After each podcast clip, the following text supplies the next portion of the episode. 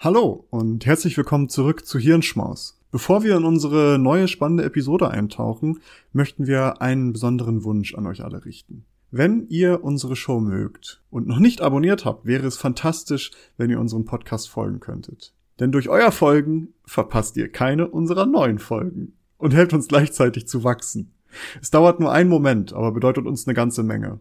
Noch schöner wäre es natürlich, wenn ihr auch noch eine Bewertung dalassen würdet. Vielen lieben Dank im Voraus für eure Unterstützung und dafür, dass ihr Teil unserer wachsenden Community seid. Jetzt aber rein in die Episode. Wir hoffen, dass sie euch gefällt.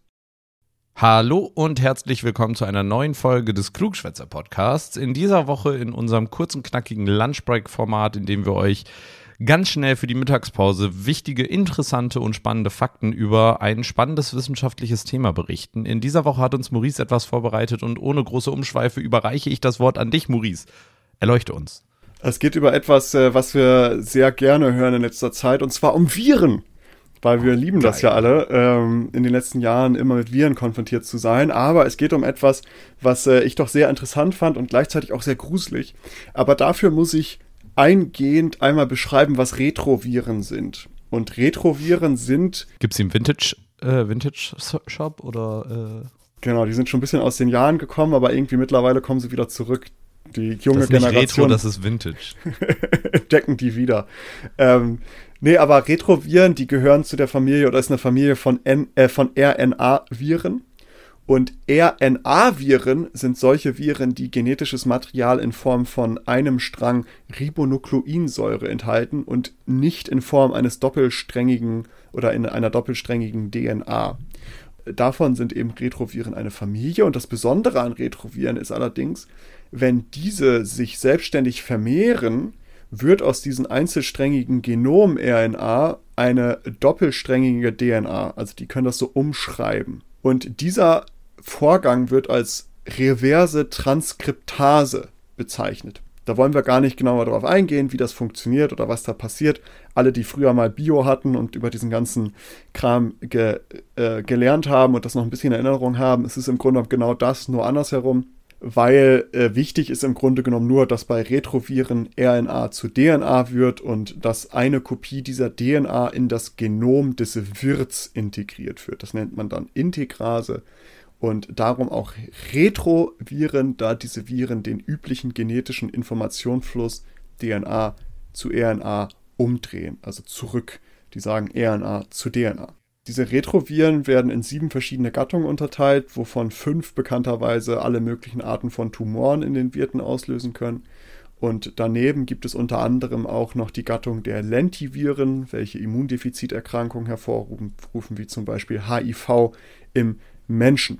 Das gehört dann auch zum Retrovirus, also ist auch ein Retrovirus. Aber das Interessante daran ist, dass diese meisten Retroviren nur einige somatische Zelltypen infizieren können. Und somatische Zellen sind solche Zellen, wo keine Geschlechtszellen hervorgehen. Also diese Zelle hat eine begrenzte Lebenszeit und stirbt irgendwann, weil das eben nicht, die pflanzt sich nicht fort, sag ich mal.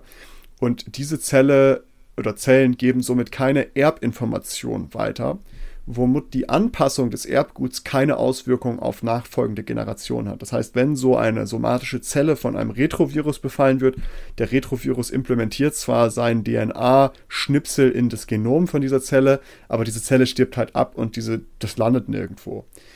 Allerdings gibt es aber auch einige Retroviren, die Keimzellen äh, infizieren können. Das heißt, da wo natürlich schon Erbgut oder Erbinformationen weitergegeben werden. Und wenn dort die Viren-DNA in das Genom integriert wird, werden diese Viren also auch über sehr lange Zeiträume von Generation zu Generation weiter vererbt. Sobald dies der Fall ist, spricht man von endogenen Retroviren. Und bei Säugetieren trifft das häufig auf, also die können häufig von solchen endogenen Retroviren betroffen sein, aber auch bei Menschen. Und da spricht man dann von humanen endogenen Retroviren oder kurz HERV. HERV. Ich sage jetzt mal nur HERV. Wir wissen, dass wir dann über die humanen endogenen Retroviren sprechen. Bei Menschen geht man davon aus, dass 8% unseres Genoms von wahrscheinlich insgesamt mehreren tausend antiken HERVs stammen. Side Fact: Generell geht man davon aus, dass 48% unserer DNA ihren Ursprung in Viren haben. und dass nur 1,5 bis circa 7 Prozent unserer DNA einzigartig menschlich sein könnte. Krass. Das hat man rausgefunden beim Human Genome Project, wo man mhm. versucht hat, das, äh, das menschliche Genom komplett zu transkribieren oder komplett aufzuschlüsseln, sagen wir mal. Könnt ihr euch gerne mal reinziehen. Ich habe es verlinkt. Das ist einer der interessantesten wissenschaftlichen Dinge, die man wahrscheinlich in den letzten 20 Jahren so gemacht hat, was so Genetik angeht. Aber diese HERVs sind also schon sehr lange im menschlichen Genom vorhanden und dadurch oder können sehr lange im menschlichen Genom vorhanden sein, wenn das wirklich über tausende Jahre oder über etliche Generationen vererbt wird. Und das heißt halt auch, dass die häufig mutiert sind. Und häufig führt das dazu, dass die halt ungefährlicher geworden sind, beziehungsweise dass diese Viren eigentlich in unserer DNA irgendwie am Schlafen sind. Also die machen da nichts. Das ist halt einfach in unserer DNA drin. Es hat für uns keine Bewandtnis, äh, macht aber ungefähr 8% unseres Genoms aus. Und diese Viren können aber über die Zeit hinweg vor- und Nachteile für uns Menschen gehabt haben. Auf der einen Seite könnten diese Viren eine Rolle bei der Entwicklung von Autoimmunerkrankungen gespielt haben, also insbesondere bei Multipler Sklerose. Und auf der anderen Seite könnten diese Viren aber auch relevant für die Regulation und Entwicklung von Organen gewesen sein können. Zum Beispiel die Plazenta bei Säugetieren gibt es eine Theorie, dass diese nur entstanden ist, weil es eben so endogene Retroviren gab, die dann eine bestimmte Reaktion ausgelöst haben, dass Plazenta entstanden ist. Und auch der Muskelaufbau von äh, Männern könnte durch ähm, Retroviren irgendwie be bedingt worden sein. Stell dir das mal vor, so ohne Retroviren werden irgendwelche ja, nicht muskelbepackten Menschen. Also es gibt Frauen, die sind so voll mit Muskeln und Männer sind eigentlich nur so ein Skelett mit ein bisschen Fett und äh, Haut. Ja, das wäre tatsächlich lustig, denn auch das ähm, angeborene Immunsystem könnte maßgeblich durch Retroviren oder endogene Retroviren damals beeinflusst sein worden. Also, dass wir das so haben, wie wir es momentan haben. Das heißt also, es ist irgendwie so ein, ein Für und Wider über die tausende Jahre für uns Menschen gewesen, diese Viren. Aber ich habe gerade gesagt, ja, es gibt auch so Viren, die vielleicht einfach nur schlafen. Und wenn also diese ganzen Viren uns irgendwann beeinflusst haben und ansonsten so weit in unserer DNA mutiert sind, dass diese nur noch schlafen, könnte man sich ja denken, dann sind die ja kein Problem mehr, oder? Leider kann man Schlafendes aber auch wieder wecken. Und das ist das mhm. Problem, denn es gibt Studien mit Mäusen und da konnte entdeckt werden, dass endogene Retroviren, die die in ihrer DNA haben, wieder aktiviert werden können und diese sich trotz unvollständiger und fehlerhafter Virusgenstücke weil die mutiert sind, selbst ergänzen und erneut infektiös werden können. Möglich war dies, weil die geguckt haben, ob das geschwächte Immunsystem bei den Mäusen so etwas auslösen konnte und das konnte es. Und da denkt man, naja, bei Mäusen, das muss sich ja auch nicht immer auf Menschen übertragen lassen können. Auch da leider gefehlt, auch bei Menschen können HERVs reaktiviert werden. Eine Studie fand heraus, dass beispielsweise bestimmte antipsychotische Medikamente gegen Schizophrenie HERVs in Gehirnzellen reaktivieren können, was den Schluss zulässt, dass Umwelteinflüsse auch Auslöser sein können. Das heißt, wir tragen Virenschnipsel in uns drin und je nachdem, was so passiert, was für Umwelteinflüsse wir haben oder auch was für körperliche interne Einflüsse wir haben, könnte es sein, dass diese reaktiviert werden. Es gibt aber noch einen viel, viel gruseligeren Weg, wie diese Viren wieder zum Leben erweckt werden können. Und das ist auch der Grund, warum ich überhaupt auf dieses Thema aufmerksam geworden bin. Denn bereits 2006, also schon einige Jährchen her, hat man es geschafft, und das klingt wie so ein abgefahrener Sci-Fi-Thriller oder wie so ein Horrorfilm, ähm, die haben aus dem menschlichen Genom die DNA-Sequenz eines 5 Millionen alten Retrovirus rekonstruiert und dieser Virus entpuppte sich in, einem Säug in so einer Säugetierzeltkultur immer noch als infektiös. Alter, fiese Geschichte, ey. Das klingt nach so einem typischen so, in einem Labor haben sie was ausprobiert. Weißt du, so Jurassic ja. Park, so, die haben irgendwie ein Ei ausgebrütet und dann plötzlich sind überall Dinosaurier wieder unterwegs. Und hier hat man aus unserer eigenen DNA irgendwie so ein, so ein Virus rekonstruiert. Ähm, und der ist infektiös. Und äh, das ist so ein spezieller HERV-Virus, den sie da gefunden haben und wieder aktiviert haben. Aber da fragt man sich natürlich, warum macht man das? Können wir das vielleicht nicht einfach lassen, so antike Retroviren wieder zu aktivieren? Tatsächlich hatten die einen Grund dafür. nichtsdestotrotz ist es immer noch ein bisschen gruselig, aber Retroviren, hatten wir vorhin schon gesagt, viele von diesen Retroviren können mit Tumoren in Verbindung gebracht werden. Also dass es etliche Tumoren auslösen können, diese Retroviren. Ja. Und ähm, weil die eben diese Rolle bei Krebs spielen könnten, könnte so eine Rekonstruktion eines Viruses, eines HERV-Viruses und eben die Beobachtung dieses Viruses gegebenenfalls Aufschluss darüber geben, wie Krebs entsteht oder was da genau passiert und wie diese Herbst damit reinspielen und wie man das vielleicht unterbinden kann und so weiter und so fort. Deswegen hat man das reaktiviert, um zu gucken, was passiert denn da genau. Nichtsdestotrotz äh, mega, mega spooky. Und ich habe das gesehen und ich dachte mir, hm, was sind denn eigentlich humane endogene Retroviren? Ich habe es mir angeguckt, ich wusste noch nicht, dass sowas existiert und für mich waren das so zwei mindblowing Facts. Einmal auf der einen Seite, dass so viele ähm, Sequenzen unserer DNA oder Stücke unserer DNA auf Viren zurückgeht mhm. und dass, äh, dass wir aus unserer DNA-Sequenzen noch infektiöse Retroviren rekonstruieren können.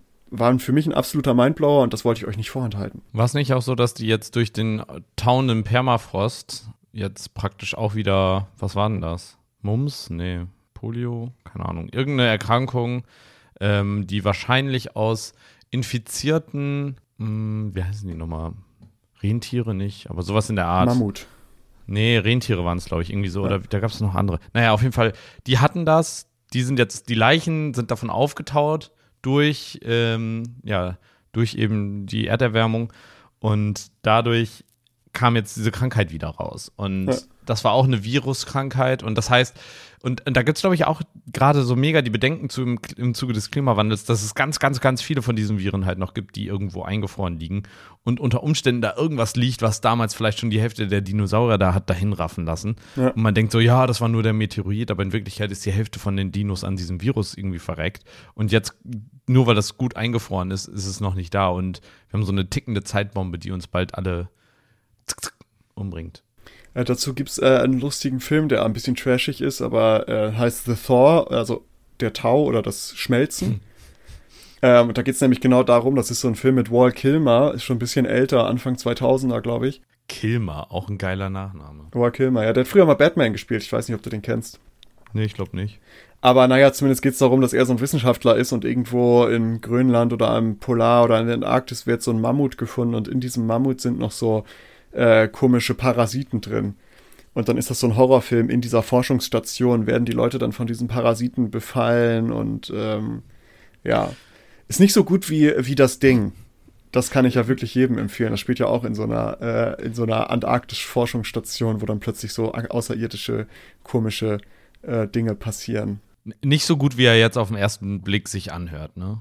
Ja, also das, äh, aber das sind trotzdem lustige Filme, wenn man so dieses Konzept mag und das gerne mit so ein bisschen, bisschen ich sag Trash. mal, ja, in die Richtung trashiger Horror, Thriller verbinden möchte, ist das schon cool. Das Ding ist aber wirklich, das ist ein Kultklassiker, ne? das muss man sagen. Das Ding ist ein Kultklassiker. Dieser, dieses Schmelzen oder wie auch immer das heißt mit Wall Kilmer ist so, jein. Ich finde ja immer, dass Horrorfilme in der Regel fast immer so einen Trash-Faktor mit dabei haben. Von daher wahrscheinlich ein normaler Horrorfilm.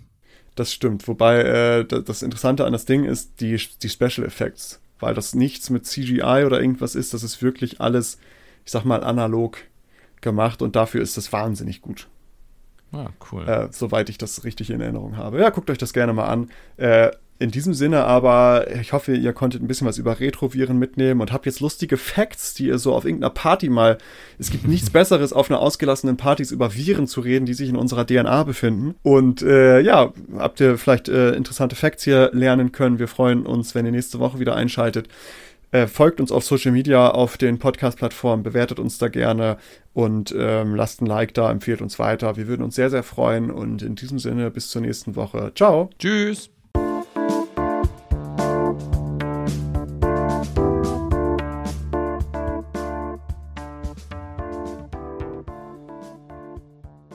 Danke, dass ihr diese Episode komplett gehört habt. Solltet ihr uns hier noch nicht folgen, würden wir uns sehr freuen, wenn ihr unseren Podcast abonniert und bewertet. Wir stecken viel Arbeit in dieses Projekt und freuen uns über jedes Feedback. Folgt uns gerne auch auf Instagram und oder Twitter, wenn ihr absolut nichts mehr verpassen wollt. Links dazu findet ihr in der Episodenbeschreibung. Danke für den Support, hoffentlich bis zum nächsten Mal.